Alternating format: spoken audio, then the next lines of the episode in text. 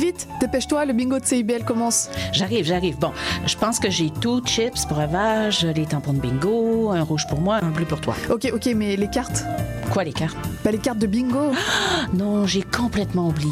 Les cartes de jeu de bingo de CIBL sont disponibles dans un point de vente près de chez vous. Consultez la liste sur notre site web au cibl1015.com sous l'onglet Bingo de CIBL. Et venez jouer avec nous tous les dimanches dès 16h et invitez vos amis. Et surtout, pour jouer au bingo de CIBL, n'oubliez pas d'acheter vos cartes. Mon nom est Jason Dupuis, alias Le Cowboy Urbain. Je vous invite au cœur de la musique country tous les jeudis de 16 à 18 h, en rediffusion mercredi 14 h à CIBL. Je m'appelle Charlie Mulot et je vous donne rendez-vous tous les vendredis à 20h pour La Cabane à Conte, l'émission où on vous raconte des histoires. 105.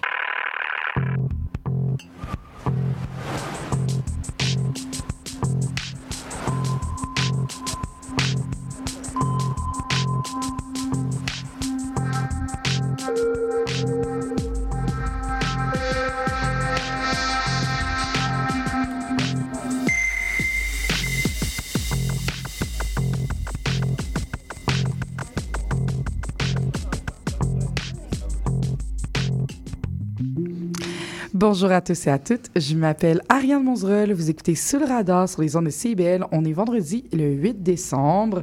Et aujourd'hui, en studio, j'ai encore avec moi la merveilleuse, fantastique Roxane Lachance. Allô? Allô? Roxane, on peut peut-être dire que tu es ma nouvelle co-animation temporaire des fois que moi j'aime vraiment ça quand tu es en studio Tu me donnes des papillons. Ah, c'est comme, vous voyez le début d'une nouvelle histoire d'amour entre moi et Roxane. On est amis depuis super longtemps, mais notre amitié prend un autre, euh, un autre, une autre page se tourne et je trouve ça fabuleux. et là, cette semaine, en fait, on va parler de plein de choses. C'est une émission qui va être très théâtrale. Euh, je renoue avec euh, la jeune Ariane de mes 17 ans. Et on va commencer avec un retour sur la pièce de suis jamais de larmes sans gants qui a été représentée au Théâtre du CEP cette semaine. Tu étais avec moi Oui. la voir. C'était une pièce qui était, ma foi, euh, belle, magnifique, mais difficile. Oui. Euh, on va parler avec Alexandre Fecteau qui va être au téléphone dans quelques minutes. Ensuite, on va... Moi et Véronique Morin, autre collaboratrice chère de mon cœur, nous sommes allés voir la pièce Dernière frontière présentée euh, aux écuries, qui était une production de théâtre de l'Evresse. C'est une super belle pièce. C'est, on en a parlé pendant 20 minutes. Fait que naturellement, j'ai pas pu mettre les 20 minutes, donc on va écouter un petit 10 minutes. Ça va être fabuleux. Et à la fin de l'émission, on reçoit Daria Colonna et Vince James. Vous vous souvenez, il y a quelques semaines, j'ai peut-être fait jouer une de ses chansons. Eh bien, on va écouter une autre de ses primeurs tantôt et on va la voir en entrevue pour nous parler de son nouvel album. Mais là, on va aller tout de suite au téléphone avec Alexandre Fecto. Allô? Bonjour. Ça va bien? Oui, très bien, merci. Oui. Hey, on essaie quelque chose de spécial aujourd'hui. On fait un appel à trois, donc euh, Roxane va pouvoir intervenir aussi. en fait, moi puis Roxane, on était voir euh, la pièce N'y suis jamais de l'âme sans gants, donc tu. Je, je peux te tutoyer. Oui, oui, absolument. Oui. donc tu es le metteur en scène.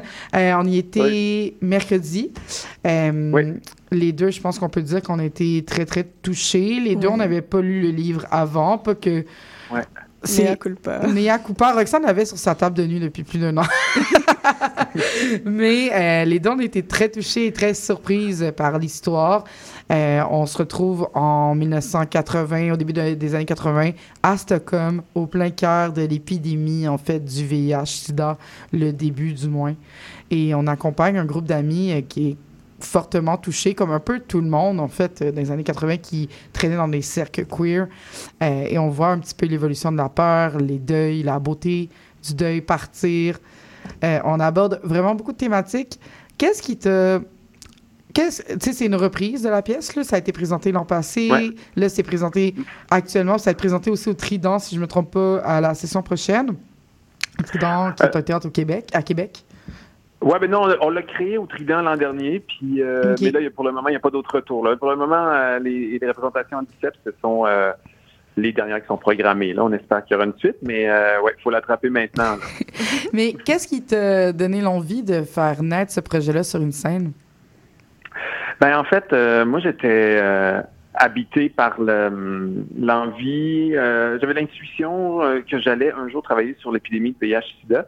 Je j'avais pas de projet concret, Mhm. euh, mais je, ça, je savais que ça m'avait beaucoup marqué quand j'ai j'ai j'ai grandi là, comme comme enfant, comme qui se se, se savait euh, homosexuel, là, tu sais, puis qui voyait ça à la télé. euh, les, les gens qui mouraient, tout ça, euh, toutes les campagnes de sensibilisation. Euh, tu sais, moi, je suis né en 81, la même année que on dit que c'était l'acte de, qu'il y a eu l'acte de naissance du SIDA, c'est-à-dire quand on a euh, identifié euh, le syndrome.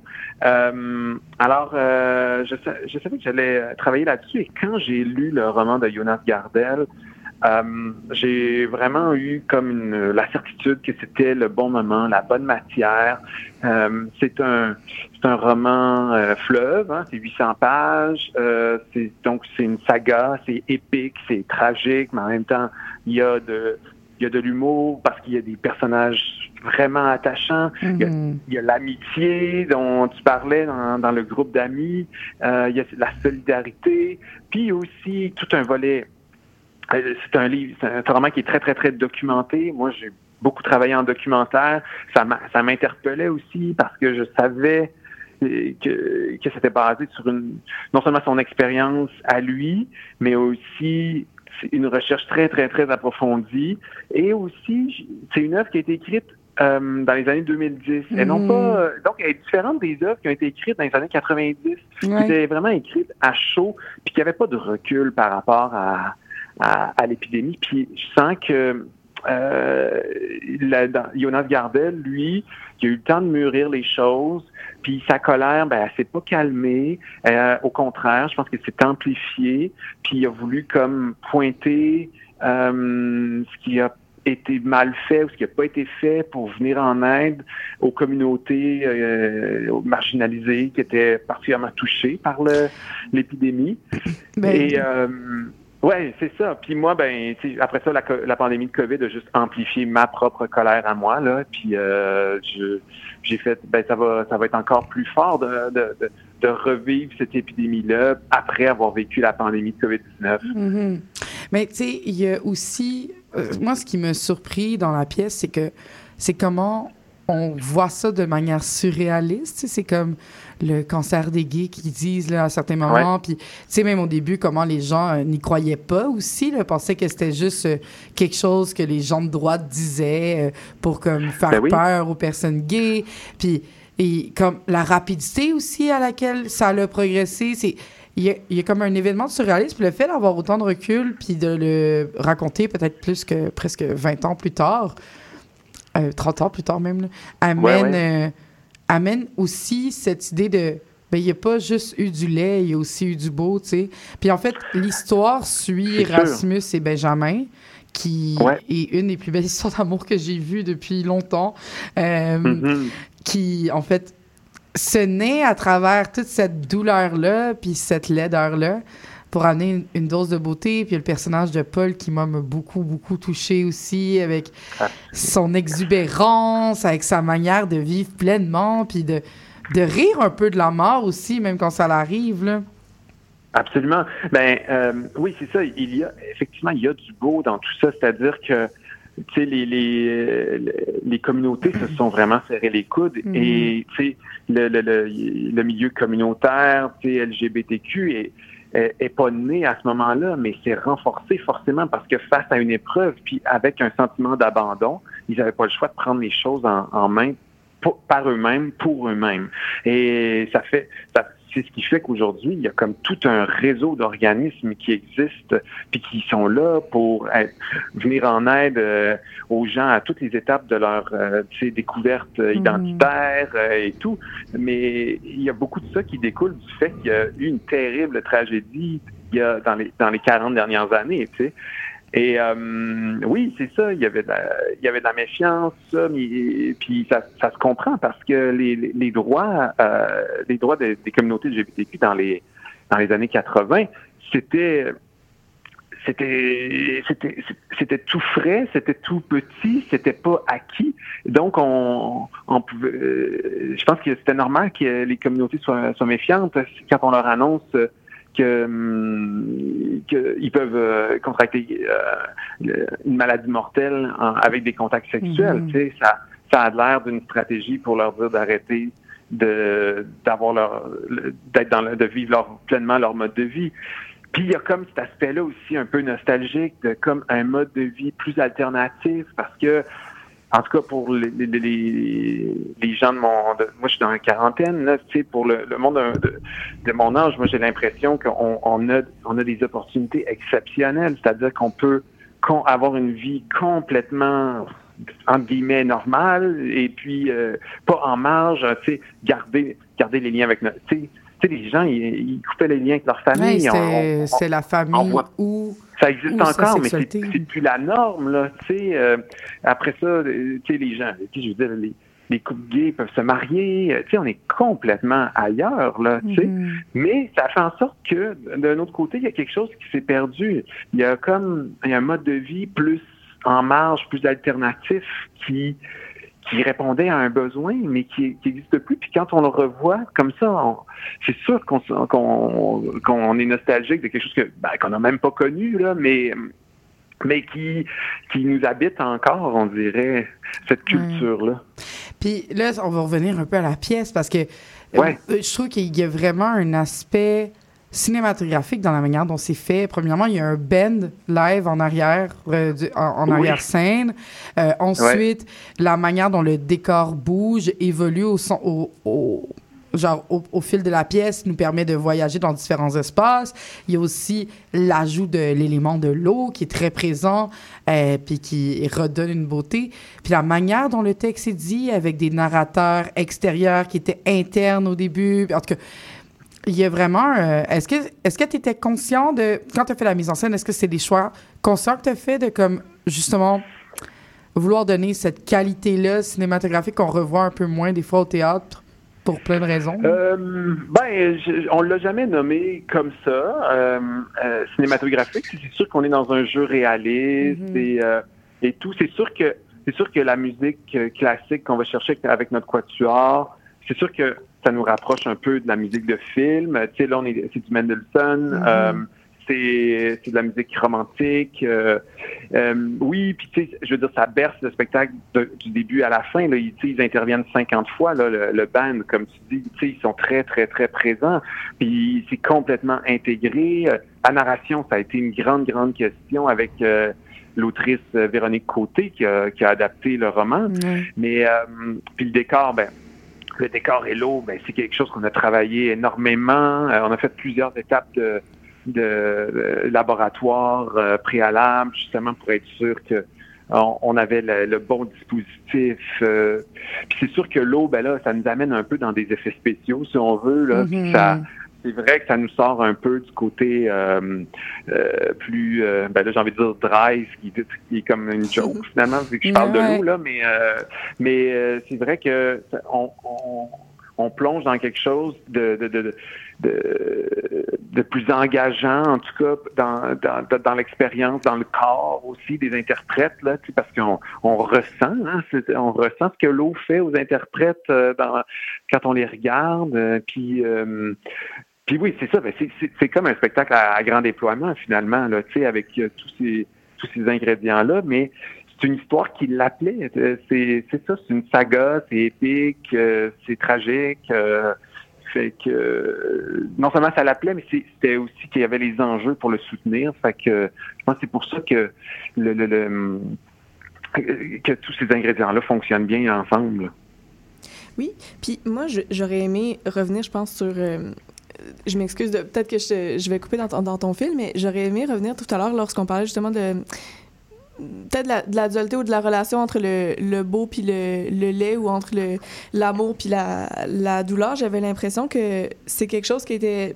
par- ben, parmi, en fait, justement, toutes les couches de, de, mise en scène puis d'adaptation, Excuse-moi.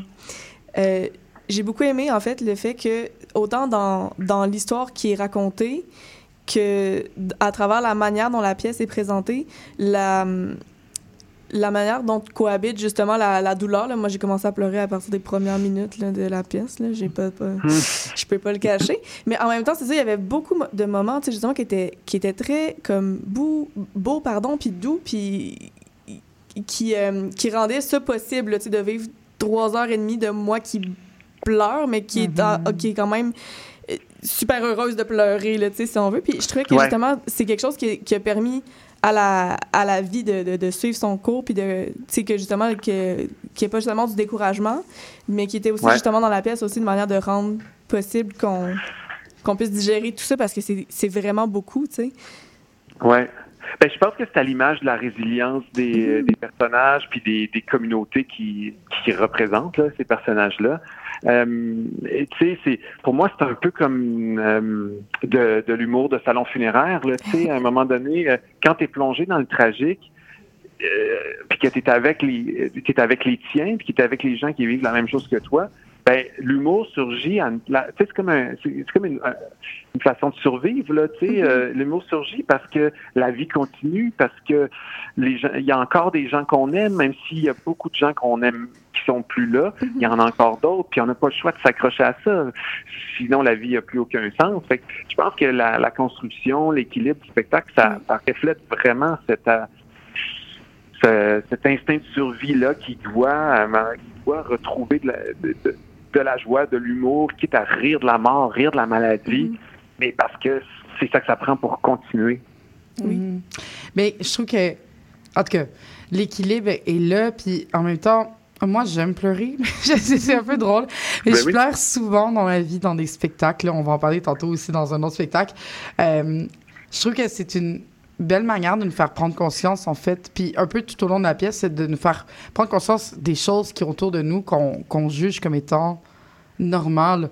Je trouve qu'il y a Mhm. vraiment ce détail-là, en fait, dans la pièce, c'est que c'est normal d'être avec ton copain ou ton chum ou, ou ta blonde, mais en fait, tu sais, c'est pas tout le monde qui peut avoir ça.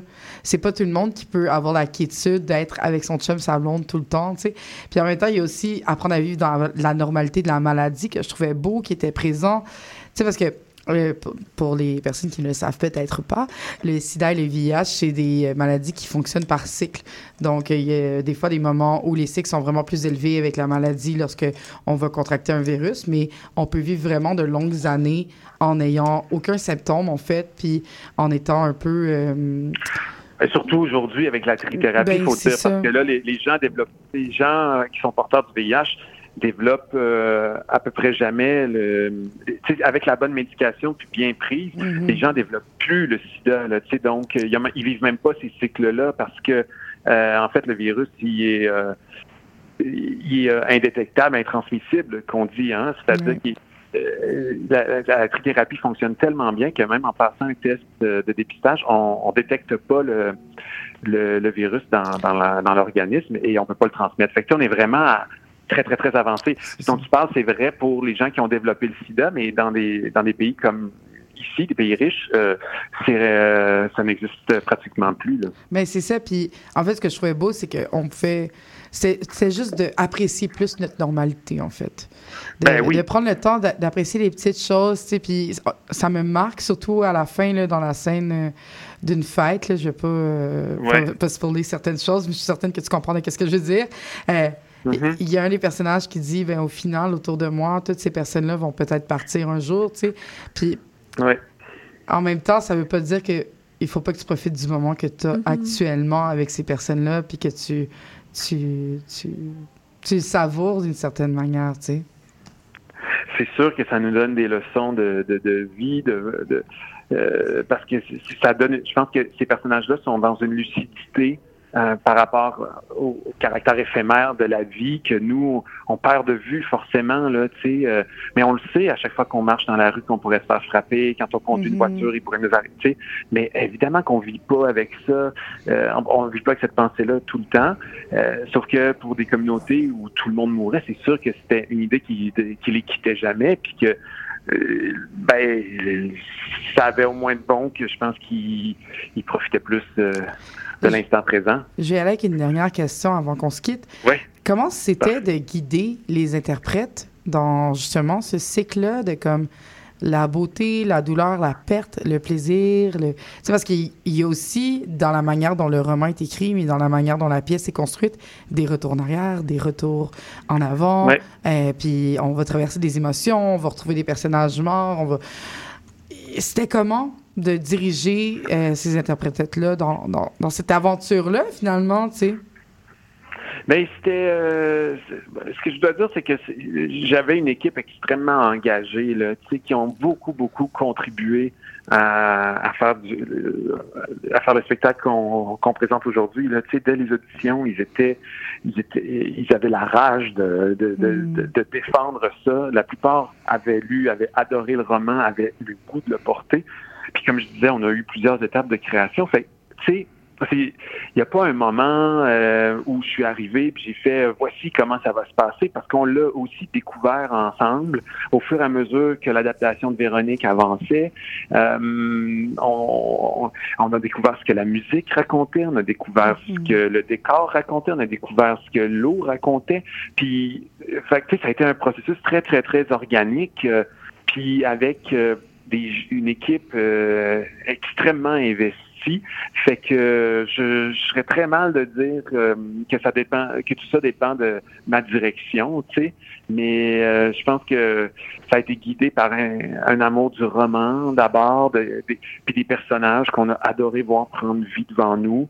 Puis après ça, la courbe émotive, ben, c'est comme imposé, mais tu sais, c'est beaucoup Véro aussi qui a comme trouvé la, la bonne séquence pour raconter cette histoire-là. Fait que C'est voilà. un travail Puis- de collaboration, finalement. Absolument. Puis tu sais, je dirais, si vous avez vous avez pas lu le roman, mais euh, tu sais, il y, a pas euh, il y a pas de bon ordre. Hein. Je pense que pour les gens qui ont lu le roman, la pièce c'est le fun, ça nous fait replonger dedans, ça nous fait replonger dedans avec d'autres parce que c'est un roman qui est quand même dur. Puis pour ceux qui ont, le- découvrent cette histoire-là par la pièce, ben écoutez, il y, a- il y y a 650 pages que vous avez pas là dans euh, dans notre adaptation. Là, Exactement. Euh, parce que nous, elle fait, 100 elle fait à peine 150 pages. Notre adaptation, roman fait 820. Fait que, allez-y, garochez-vous, allez découvrir tout ce qu'on n'a pas pu garder. Mais je trouve que c'est vraiment intéressant parce que même à la fin, tu sais, on voit les personnages qui vont citer, crier des moments qui ne sont pas dans la pièce, mais qui doivent être dans le roman. En tout cas, moi, c'est... Roxane m'a apporté sa copie aujourd'hui. fait que moi, c'est ma lecture du temps des fêtes, définitivement. Oui. Euh, et que j'espère pour vrai que les gens vont l'avoir. C'est une pièce qui a tellement de niveaux. Je pourrais la revoir quatre fois puis voir complètement quelque chose de différent, je crois, à chaque fois. Mhm. Euh, c'est une pièce qui parle du beau, du laid, qui parle de l'amitié, qui parle de l'amour, qui parle de la famille, qui parle surtout d'une épidémie euh, queer. Euh, pas une épidémie, une épidémie du sida dans les communautés queer, vi- VIH. Ouais. Puis comment, en fait, cette épidémie-là a des répercussions dans la vie de un peu tout le monde. Puis, Ouais, ouais. il y a, en tout cas, il y a tellement de choses que je trouvais beau, mais on doit vraiment se quitter, on doit avancer dans notre émission aujourd'hui. Mais oui, je comprends. Félicitations, c'est un super beau projet. Hey, merci. Merci beaucoup. Merci beaucoup. Bye. Bye.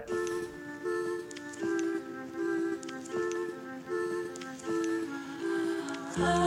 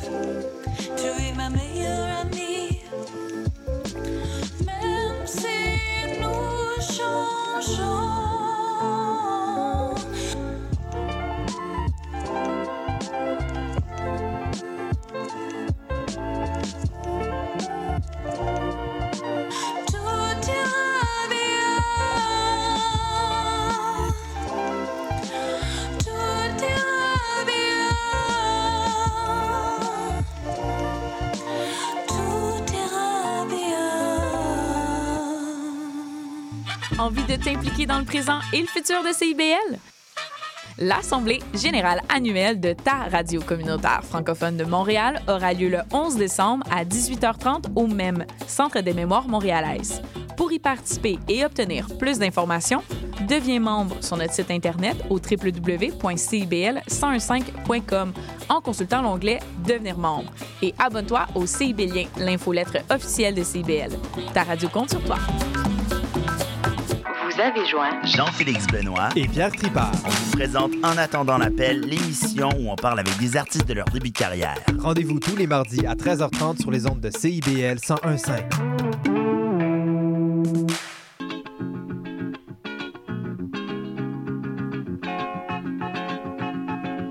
Si vous avez des envies d'ailleurs, retrouvez-moi Leïla au micro d'Escale. Au rendez-vous, l'actualité musicale, des découvertes, mais aussi de grands classiques, de l'afro-funk aux sonorités caribéennes, en passant par la samba et le jazz. Laissez-vous transporter par un tour du monde en musique, tous les samedis à 9h sur CIBL 101.5.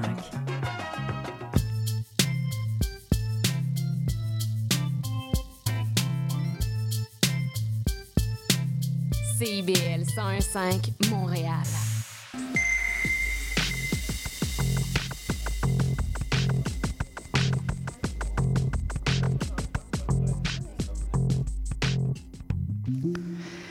Donc, vous êtes de retour à Sous le radar. Et là, on s'en va écouter. En fait, il y a deux semaines, Véronique euh, Morin, notre collaboratrice, me dit Hey, il y a la pièce Dernière frontière au Théâtre des Écuries. Ça te tente qu'on aille voir ça? Là, je suis comme OK. Mais je savais pas trop dans quoi je m'embarquais. Fait que je vous laisse un genre de 10 minutes de notre conversation sur la pièce, puis je vous reviens après. Oui, ben dans le fond, en fait, c'est une collaboration entre le théâtre Everest et Véro La Chance. Donc, le théâtre Everest, c'est Chloé Barchi et Jade Barchi qui sont des sœurs, qui sont des Québécoises tibétaines, si je me trompe pas. Et Véro La Chance, ben c'est une artiste euh, multidisciplinaire qui habite au Yukon depuis 2017. Puis ils ont décidé de faire ce spectacle-là ensemble pour parler un peu de, des préjugés qu'on a sur la nordicité, mais aussi sur l'idée romantique qu'on peut avoir d'aller dans des grands espaces comme le Yukon. Puis donc, ils déconstruisaient ces idées-là, puis ils en riaient, comme tu dis, tu sais, c'était comique. C'était, il y avait une satire, mais en même temps, il y avait, le sujet était relativement lourd, on pourrait, on pourrait dire. Là, ça avait été abordé d'une autre façon, ça aurait pu être vraiment triste comme spectacle, parce que au final, ça parlait de colonisation, tu sais. Alors, euh, c'est vraiment des deux parlait d'enjeux environnementaux, ça parlait euh, de, de toute la performance aussi qui est liée à ce mode de vie-là. Ça parlait Mmh aussi des terres non cédées. Comme c'est une pièce qui est quand même lourde à porter aussi au niveau de comme de sens, mais en même temps, je trouvais ça intéressant qu'il amène ça d'un point de vue euh, comédique ou satirique, parce que ça nous faisait encore plus sourciller, tu sais. Puis j'ai Mmh l'impression que comme souvent, on va juger les trucs satiriques comme étant un petit peu absurdes, puis que ça va dénaturer le sujet, mais au contraire, je trouve que ça l'a allégé, puis on se fait tellement parler de tous ces enjeux-là qui sont tous importants, autant les uns que les autres, que de le voir de cette manière-là, différemment, ça m'a plus marqué que comme une énième conversation sur ces enjeux-là. Je sais pas pour toi, là. Ouais. Non, mais exact. Puis aussi, c'est qu'il y avait une grosse partie d'autodérision là-dedans parce que les gens dans le spectacle, c'est pour la plupart, sauf Chloé Barchi, c'est des gens qui habitent au Yukon, la plupart qui viennent du Sud, donc entre autres de Montréal ou d'ailleurs euh, au Canada, puis qui sont allés au Yukon. Donc eux, ils ont un peu ce sentiment-là de, on est quand même un peu les settlers, les colonisateurs qui sont allés au Yukon avec cette idée-là, puis maintenant on essaie de redonner à la communauté. Puis moi, c'est un peu ça que j'ai compris aussi du spectacle, d'apprendre la langue des Premières Nations là-bas, d'essayer de comprendre justement le mode de vie, de pas s'imposer, de pas aller là juste pour faire de l'argent. Je trouvais que ça amenait ça aussi le côté comique, c'est nous on était ça où on pourrait avoir ces, ces idées préconçues-là. Je peux peut-être être la personne qui a voulu acheter la tente à 1000$ piastres pour faire du camping d'hiver, mais maintenant, ben, j'en ris dans un spectacle de théâtre, donc j'ai un recul sur ces idées-là, tu sais. Oui, puis tu sais, chaque personnage était inspiré en fait de la personne. C'était juste Mhm. amené dans une caricature extrême. là.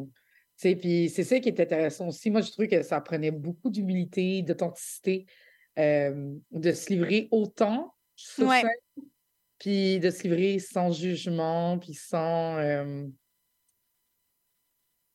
sans. Tu sais, comme se livrer autant, puis en fait, c'est que tu te permets de t'ouvrir au jugement. Oui, toi, tu te juges plus, mais comme tu permets que d'autres personnes te jugent. Oui, non, e- exact. Puis, euh, on en a parlé justement hier pendant- après le spectacle, mais il y avait John qui est quelqu'un qui vient justement d'une Première Nation du Yukon qui faisait partie du spectacle. Puis, à mon avis, c'était le personnage le plus important parce que lui, il représente vraiment c'est qui des gens qui viennent du Yukon? Sais, lui, c'est juste une personne, il peut pas représenter toute une communauté, c'est impossible, mais tu sais, lui était là pour témoigner d'un peu, justement, c'est quoi les impacts de la colonisation. Il parlait des premières cartes qui ont été faites sur son territoire, que c'est même pas les gens qui habitent sur le territoire qui les ont dessinées, c'est d'autres mondes qui voulaient faire de la chasse sur leur territoire qui se dessinaient pour eux. Sais, fait lui, il, amenait aussi comme des chants plus traditionnels, puis donc, il y avait une perspective historique que lui amenait aussi, et je trouvais que ça, ça enrichissait aussi le spectacle. Donc, au-delà de juste on est des Blancs qui parlent de, du Yukon, des Premières Nations du Yukon, ben, il y avait lui que il a grandi, euh, si je ne me trompe pas, à Ottawa, mais en tout cas dans le sud du pays, puis que maintenant il est retourné dans sa Première Nation, puis lui peut témoigner un peu de comment lui voit ça. Puis en Oui, ben- plus, il y avait aussi les témoignages, tu sais. Mais il y avait des témoignages qui permettaient de prendre encore plus connaissance de l'ampleur des situations qui étaient démontrées. Mais moi, ce que j'ai aimé du personnage de John, c'est que même lui, il n'a pas une trajectoire linéaire, tu sais. Mhm. Cette personne-là est née au Yukon, a été adoptée dans les années 60 dans un phénomène où, euh, en fait, à l'hôpital, on enlevait les... on kidnappait là, carrément les enfants autochtones pour les donner à des familles blanches, pour leur donner une, entre guillemets, meilleure destinée. là. Puis je dis des gros guillemets parce que comme te faire séparer de tes racines sans avoir le consentement de tes parents, je trouve ça un peu... euh, En tout cas, je vais rester euh, tendre sur mes mots, puisqu'on est à la radio, mais tu sais, c'est ça. Mhm. c'est quand même très étrange.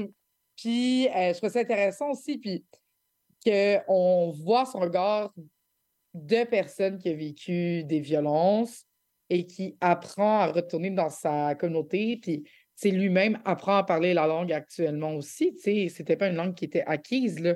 Euh, fait en tout cas, je trouvais qu'il y avait quelque chose de beau là-dedans, de... avec un petit peu d'espoir, tu sais, de, de savoir que les Ouais. choses changent, qu'on en parle plus. Puis là, c'est la personne blanche en moi qui dit ça, mais comme je trouve qu'il y a vraiment quelque chose de d'inspirant dans cette histoire-là. Puis en même temps, c'est triste parce que c'est pas, ça devrait pas l'être, ça, ça devrait juste pas être, ces situations-là, on s'entend, là. Mais comme Ouais. de voir les choses changer, je trouve que, en tout cas, il y a quelque chose de beau. Puis je trouve que son regard est intéressant parce que il était jamais dans les moments satiriques, justement, de la pièce. Puis il revenait toujours après. Puis genre, avec un regard un peu désapprobateur, puis J'ai vraiment aimé son personnage, comme, en général. Mhm. là, puis Là-dessus, il était comme spot on. on euh, tu sais, il était comme vraiment euh, vrai. Fait que, en je trouvais que ça amenait une dimension de plus aussi. Oui. Puis, ah, ben, en fait, il faut dire moment donné, il jouait un buisson, mais le restant, il faisait pas des choses drôles. T'as raison. J'ai- oublié, c'est vraiment merci de me le ramener. Parce que j'aimerais qu'on passe à travers les cinq tableaux qu'on a vus là, euh, rapidement. Ouais. Sais, fait qu'en gros, parce que chaque tableau euh, permettait de définir comme euh, une manière de vivre le Grand Nord, tu sais, ou de vivre le Mhm. Yukon. Puis, euh, une chose qu'on a dit aussi à la fin, entre nous deux, c'est que même si cette pièce-là est ancrée au Yukon, puis plus avec comme des groupes anglophones, c'est quand même quelque chose qu'on vit au Québec aussi, avec nos territoires du Nord, tu sais. Euh, Ouais. Fait qu'en tout cas, je ne sais pas si tu veux y aller. Tu sais, moi, je commencerai dès le début avec le premier tableau, là. Ben, en fait, j'ai le goût de, de prendre cette opportunité-là pour parler un peu de la mise en scène parce que moi, c'est un peu. En fait, j'avais lu aussi sur le show qu'ils ont eu des problèmes de financement avant. Puis, je trouvais que ça paraissait pas du tout, en fait, parce qu'ils jouaient avec, des, des, des accessoires relativement minimales, mais qui étaient super efficaces parce que, justement, c'était à la croisée entre le cliché puis ce qui peut ressembler à la réalité puis qui est quand même efficace pour le spectacle. Genre, il y avait une grosse tente dans le fond de la scène, puis il y avait un rond de feu avec des bûches au centre ou- autour duquel il pouvait parler comme s'il parlait, tu sais, comme s'il était en camping. Donc, euh, comme vous pouvez comprendre, on aurait pu parler de cette pièce 25 minutes. Et c'est à peu près ça que notre conversation a duré. Ça m'a même mis en retard sur la pièce que je devais aller voir avec Roxane le soir même. Euh, fait que cette semaine ou la semaine prochaine, on va vous sortir notre revue complète euh, via Spotify. Mais on y va euh, à 100% là, dans la pièce. On va, on va vous décrire les cinq tableaux. C'est une pièce qui est vraiment drôle, satirique, qui nous amène dans un univers complètement différent du nôtre, tout en nous gardant dans une réalité très proche de, la, de, celle qu'on vit. Ça s'appelle Dernière frontière, des productions Théâtre de l'Ivresse. C'est présenté aux écuries encore tout le week-end. Fait que vous avez le temps d'y aller. Il, il reste trois représentations d'ici demain. Là, on est en studio. Je me trouve très, très, très, très chanceuse avec Daria Colonna et Christophe Papillon. Euh, il y a dans les- la semaine passée ou l'autre d'avant, on a fait jouer Haut les mains de Daria Colonna. Et là, on va écouter Confortable, ta primeur, qui va sortir en fin janvier. Fait que là, moi, je suis vraiment, vraiment chanceuse et excitée de l'entendre.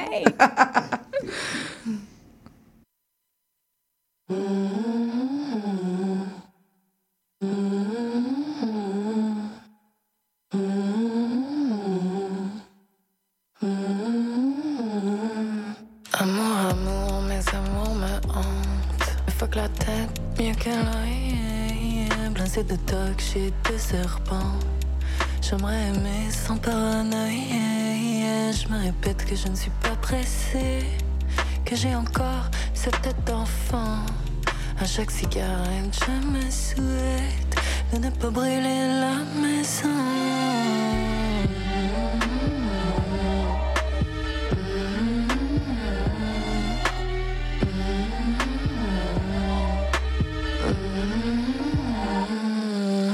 J'écrivais mes années à me cacher derrière moi, en miaulant comme une chatte, l'Amérique pleure quand il ne me voit pas, entouré des pantins de la nuit, encore la peur de parler de rougir. T'en fais pas, je me dis ma fille, personne n'en a jamais guéri.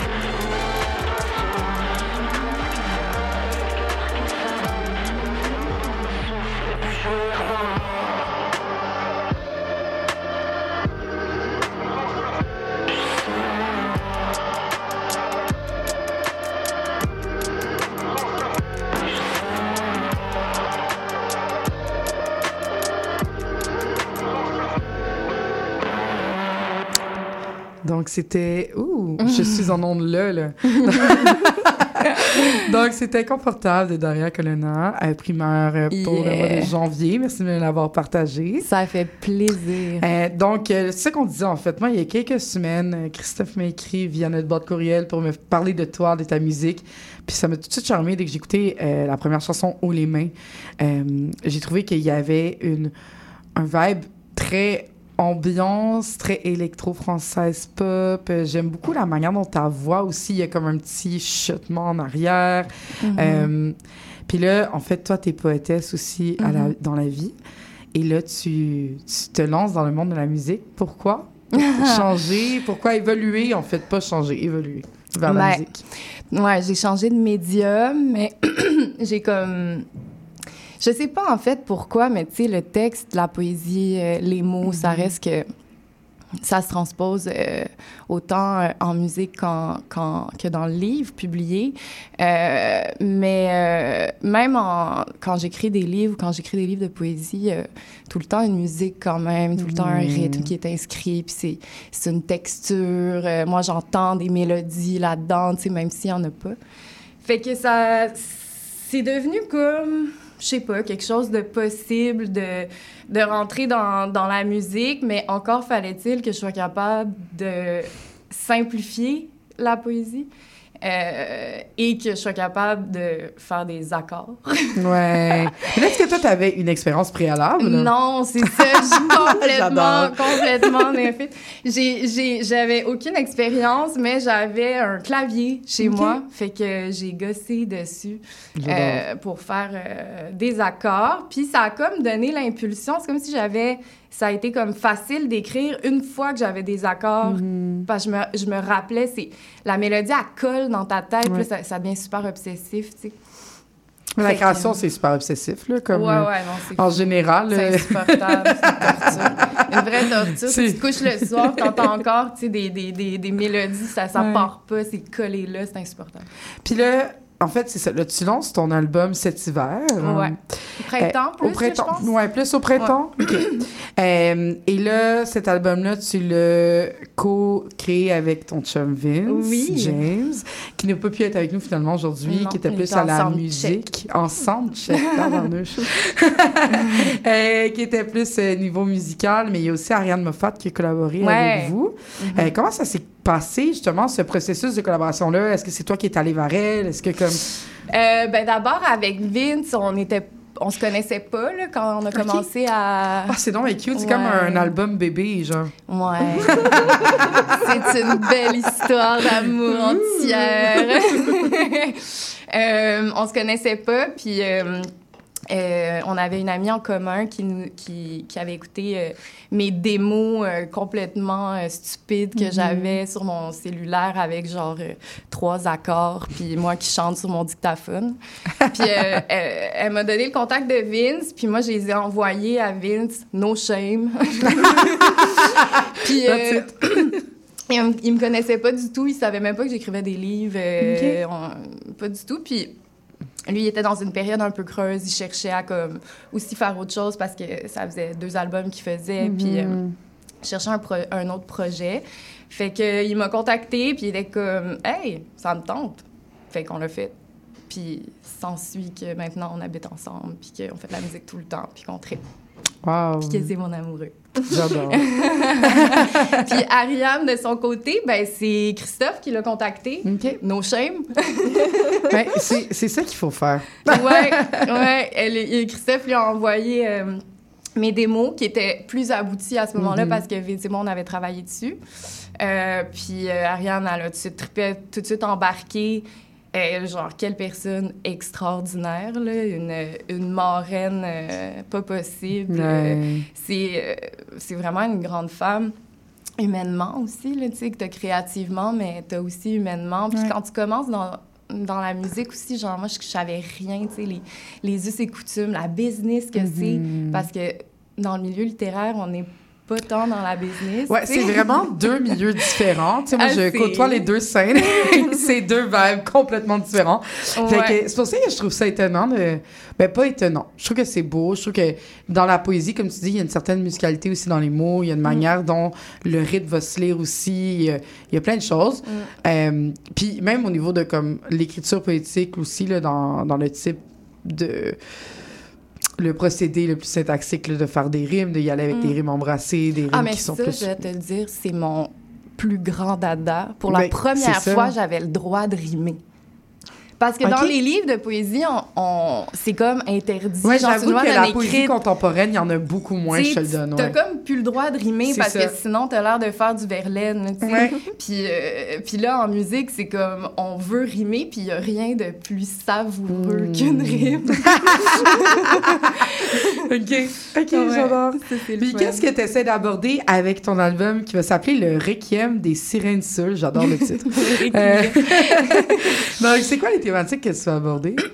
ben, je pense que c'est vraiment euh, en lien avec euh, l'univers de mes livres. euh, fait que ça, ça parle d'être. j'ai ça rentrer là-dedans. ça parle de quoi? Mais tu sais, c'est quand même un break-up album parce que ça. Je pense que les chansons, je les ai écrites dans un moment où j'étais euh, en rupture. Mhm. Euh, puis une grosse rupture quand même de 10 ans avec... euh, on, avait un, on a un enfant. Fait tu sais, il y avait comme beaucoup, beaucoup de choses accumulées euh, en moi que j'avais de la difficulté à, à rationaliser. Puis j'avais jamais écrit sur l'amour non plus Mhm. dans mes livres. Tu sais, c'est beaucoup sur la famille, tout ça. Euh, fait que j'ai beaucoup voulu aborder, euh, j'ai beaucoup abordé l'amour dans l'album, euh, la, la peine d'amour. L'alcool, le requiem des sirènes. Soul, le, rapport des artistes à l'alcool, un, un train de vie qui, qui, qui, arrête, qui arrête pas.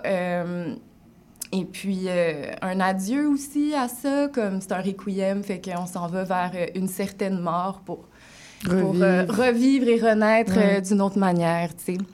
Euh, puis Montréal, Montréal est full dans l'album. Mm. Partout, partout, partout, il y a des allusions à Montréal. Je trouve ça intéressant parce que dans la musicalité de l'album, les deux chansons que j'ai écoutées, moi, ce qui me charme, c'est vraiment, j'essaie de le dire tantôt, mais comme dans la vie, moi, je fais de la danse, fait comme ça sortait en mouvement dans mon corps, mais pas dans ma bouche. Euh, mais la, la manière dont la musique est sinueuse, un peu vaporeuse même.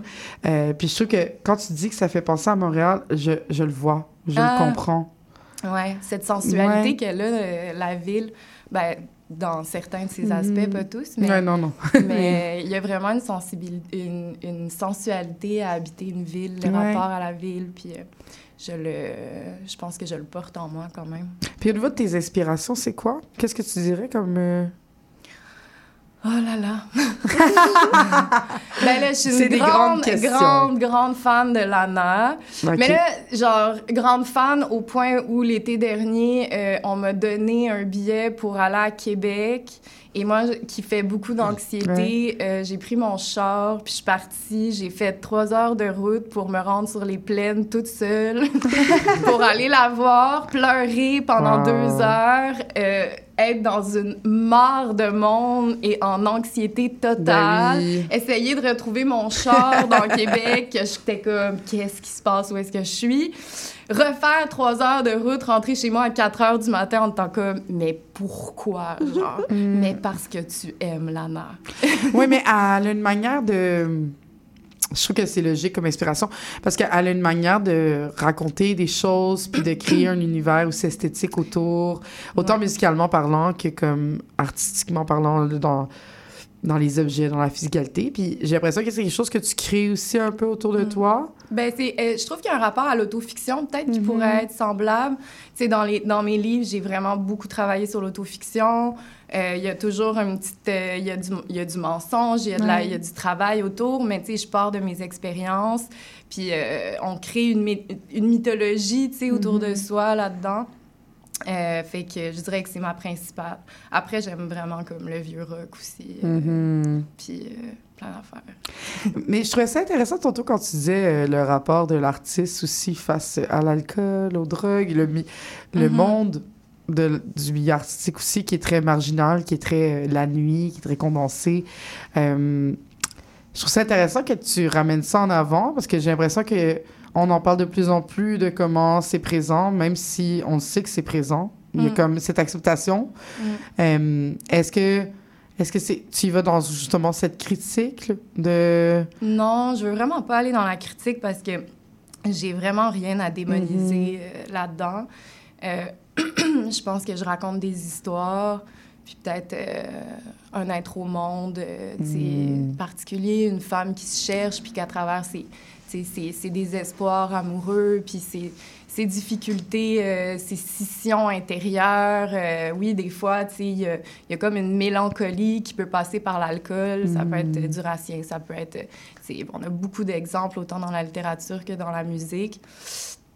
Euh, je veux pas dire que je suis alcoolique.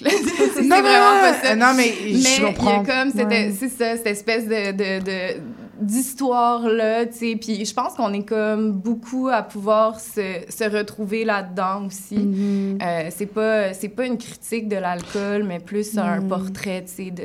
Mais je trouve que c'est intéressant de, de le mettre en lumière dans tous les cas. tu sais, Mhm. Même si c'est. Moi, je pense que c'est pas important de les critiquer. Je pense que c'est juste important de, de prendre conscience que ça existe peut-être. Puis de.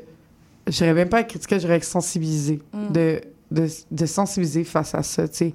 Euh, en tout cas, Mm. il y a plein de conversations qui me popent en tête, mais je les gardées parce que c'est des conversations personnelles. mais je les gardées pour moi. mais je trouve que c'est quand même intéressant de ce rapport-là, de, de l'explorer, de Mm. le montrer. Mais tu sais, il y a aussi de l'empowerment Ouais, avec c'est ça, ça. exactement. C'est pas juste. C'est pas juste négatif. Exact, tu sais. euh, Puis tu sais, il y a comme aussi, c'est partie du romantisme aussi un peu de, du- de, ce monde-là, de la manière dont on veut le voir, puis la frénésie qu'il y a là-dedans, Mm. tu sais, un peu... En tout cas, Mm. je pense que c'est pas nécessairement négatif. Puis c'est pas... Oh, je me suis peut-être mal exprimé, c'est pas là que je voulais qu'on aille, c'est vraiment dans le romantisme qui vient avec Mm. ce monde-là, la- la- l'effervescence. Mm. Ouais, vraiment. Ouais. Le, le côté pétillant. Oui. Euh, et là, est-ce que ça veut dire que tu vas arrêter de faire de la poésie, d'après toi? Parce que là, on bonne parlait des question, deuils, bonne on- question, euh, bonne question. C'est vraiment, c'est comme si, quand t'as quelque chose à dire, mais tu sais, c'est comme, me- dans les livres, mettons que je recommence, dans les livres, les trois livres que j'ai faits, on dirait que j'avais vraiment quelque chose de précis que je voulais transmettre. Euh, puis c'est passé, euh, c'est comme si la forme du livre avait, avait pris part parce que ce que je voulais dire l'exigeait, tu sais. Puis là, euh, l'amour, la, perte de l'être cher, euh, ce que, ce que j'avais en moi à ce moment-là, c'était comme pas intellectualisant aussi. Tu sais, j'avais pas envie de l'intellectualiser. J'avais pas envie de le réfléchir tant que ça parce que la poésie, la littérature demande quand même une certaine dose de, de, de, de réflexion. Euh, là, j'avais comme envie de, de, de, de- de voix, genre. Je sais pas, j'avais envie de, de, parler, j'avais envie de m'entendre. Puis j'avais envie de ressentir la sensualité que j'éprouve face à, à ces questions-là. Tu sais, mon ex, je l'adore Mhm. encore. Euh, Il y, a, il y a- il y a beaucoup, beaucoup de sensualité là-dedans. Euh, dans la relation, autant euh, amoureuse, autant dans la séparation euh, que, que quand on est avec la personne. Euh, puis je pense que ça s'est juste imposé à moi, Mhm. euh, que j'avais envie de faire ça. Roxane, tu te lancer dans des questions? Des... Ouais, mais justement, tu sais, c'est ça, j'ai l'impression que c'est selon ce que tu as à dire, ça va sortir d'une manière différente, fait que ça t'amène Ouais. vers différents médiums. Mais est-ce que tu ressens que présentement, mettons, tu aurais des, des choses à des choses à dire que tu n'arrives peut-être pas à, à mettre en musique, justement? Je sais pas, pour l'instant, j'ai comme plus rien à dire, je suis bien fatiguée. Mais c'est pour ça que je suis comme, je sais pas si je vais faire un autre livre parce que, tu sais, il faut aussi se re-remplir d'expériences pour recréer. puis euh, je suis pas comme une machine, là, euh, vraiment pas une machine créative. Tu sais, il faut que je me remplisse vraiment pour. euh, Mais je trouve que ça fait vraiment écho. Moi, j'ai parlé avec Emma Beko euh, en début de session. Euh, Emma Beko qui avait performé au FME, c'est dans notre Mm. série euh, Sur radar en festival, là, si vous voulez aller écouter ça sur Spotify. Super belle conversation, super beaucoup de cœur aussi, cette personne-là. Puis on parlait justement des cycles de création. Puis elle, cette session, elle a décidé d'arrêter de, de, de, de se donner comme un 3-6 mois où elle va rien faire au niveau créatif, où elle va faire des trucs qui lui tentent. Mm. Parce que justement, on parlait de comment c'est dur des fois de performer pour comme créer tout le temps et constamment parce que des fois les cycles en musique c'est comme un album par année euh, en littérature on va voir un livre aux deux ans tu sais Euh, le rythme effréné qui est lié à tout ça fait que je trouve ça que c'est je trouve qu'il y a des liens à faire Mm. ici Ben oui, puis tu sais, quand tu fais de la, de la pop euh, avec euh, des grosses équipes, puis que là, Mhm. t'as comme 10 producers qui travaillent pour toi, puis qui créent ton identité, tu sais, parce que moi, ce que j'ai trouvé dur dans cet album-là, c'est que, tu sais, j'ai eu plein de monde qui ont, qui ont participé, euh, tout ça, mais ça a été, ça a été comme difficile d'être une femme là-dedans, puis de, de dire, hey, non, mais tu sais, je- je suis déjà une artiste, j'ai déjà une identité euh, qui est certes littéraire, qui est pas... euh, c'est nouveau que ce soit Mhm. en musique, mais ça n'empêche pas que cette identité-là, j'ai envie de la retrouver, tu sais, dans ce nouveau travail-là. Puis ça, c'est quand même long et fastidieux à faire, alors que... Puis là, c'est d'où l'obsession qui rentre, puis comme cette espèce de, de travail incessant, de back and forth. OK, là, je suis arrivée là, ah non, c'est pas vraiment ça, je reviens, puis ta, ta, ta. Fait que c'est sûr qu'à un moment donné, t'es comme... J'ai besoin de, de sortir de ça. Euh, D'ailleurs, moi, c'est là que je suis. Là. Je viens de retourner enseigner, là, tu sais, parce que Ah ouais? euh, j'étais comme, faut que, faut que je prenne un temps. Déjà que je renfloue les coffres, parce que, parce que, outre ça, ça coûte cher, euh, faire un album de musique indépendant. ouais Fait que, euh, fait que c'est ça, tu sais, euh, je comprends tellement ce que Emma voulait dire, euh, que tu as besoin de faire autre chose pour... Mais c'est que ça te coûte à plusieurs niveaux Exact. aussi. Tu sais, c'est pas. tu tu parlais d'être une femme. Tantôt, on parlait de micro-violence. J'ai participé mon à une Dieu, autre oui. émission qui s'appelle Trait d'Union, qui est une émission intergénérationnelle, et on parlait des propos de Andrew Tate aujourd'hui. Et on parlait de micro-violence. Puis je disais que comme c'est difficile de exprimer les micro-violences qu'on vit au quotidien parce qu'on les vit encore. Euh, puis que c'est pas reconnu encore comme étant des micro-violences, te faire couper la parole, euh, d'avoir des personnes hommes qui vont te dire quoi faire, euh, de, de, de te faire dire que comme au final toi tu, tu ne le sais pas parce que tu ne l'as pas vécu. Tu sais, c'est, c'est plein de, de petites micro-violences qu'on vit et euh, qui sont totalement présentes autour de nous. Fait qu'en tout cas, je trouve que c'est intéressant de, que tu le ramènes. Puis cette semaine avec les attentats aussi, le- la commémoration des attentats de Mm. Polytechnique, Ouais. et, et c'est encore trop présent. Ouais. Ah oui, vraiment, c'est, Ouais. ça fait partie de tout mon cheminement. Puis c'est à travers ce cheminement-là aussi qu'on trouve nos alliés, puis qu'on réussit à créer une base communi- communicationnelle non toxique, tu sais, avec les gens qu'on, qu'on choisit. Euh, mais il faut expérimenter. Parfait. Ben, en tout cas, merci Daria, Daria Colonna. Donc, euh, Haut les mains est déjà disponible Oui. sur toutes les plateformes Yeah. de balado. Euh, c'est déjà qu'est-ce qui conclut notre émission. Cette émission très, très chargée. Merci Roxane d'être venue avec mon studio. Ça m'a fait plaisir. Merci à Léo, merci Ross, merci à Andréane Henrichon qui m'aide en arrière. Même si on n'entend plus au micro. Euh, et euh, je m'appelle Ariane Monzerol. C'était Sourador. On se revoit la semaine prochaine. Merci les Bye. filles. Bye bye. CIBL 101.5 Montréal. Vite, vite, vite. Dépêche-toi, le bingo de CIBL commence. J'arrive, j'arrive. Bon, je pense que j'ai tout, chips, breuvage, les tampons de bingo, un rouge pour moi, un bleu pour toi. Ok, ok, mais les cartes? Quoi, les cartes? Bah, les cartes de bingo. Non, j'ai complètement oublié. Les cartes de jeu de bingo de CIBL sont disponibles dans un point de vente près de chez vous. Consultez la liste sur notre site web au CIBL1015.com sous l'onglet Bingo de CIBL. Et venez jouer avec nous tous les dimanches dès 16h et invitez vos amis. Et surtout, pour jouer au bingo de CIBL, n'oubliez pas d'acheter vos cartes. Spraynet et Spandex, tous les hits des années 80. Wow, wow, qu'est-ce que c'est ça? Ben, c'est pour annoncer ton émission. Mais non, je ferai pas jouer des hits. Je vais faire découvrir d'excellentes chansons qui ont pas ou très peu joué à la radio à l'époque. D'ailleurs, tu devrais aimer ça, je pense. OK, reste en ligne pour la chance de gagner un voyage à Vegas avec Kat de tes chums. Eh, bo boy! Spraynet et Spandex les mardis de 16h à 18h et en rediffusion les samedis de 21h à 23h sur CIBL 101.5. FM.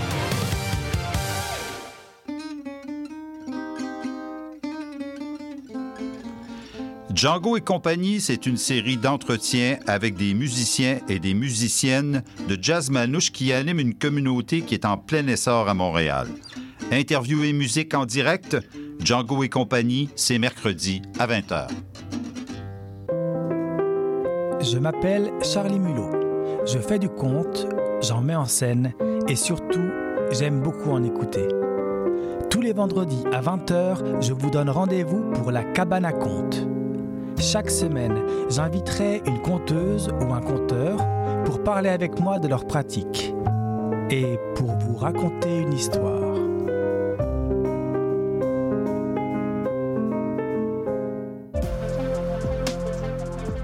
Salut, c'est Laurie Vachon. Dans Attache Tatoon, tu vas découvrir les artistes d'aujourd'hui et de demain. Une heure d'entrevue avec les artistes émergents pour parler de création, de leurs influences et bien sûr de leur univers. Viens écouter Attache Tatoon. Une heure de musique, une heure de découverte, c'est dans Attache Tatoon, jeudi de 13h à 14h sur CIBL 101.5.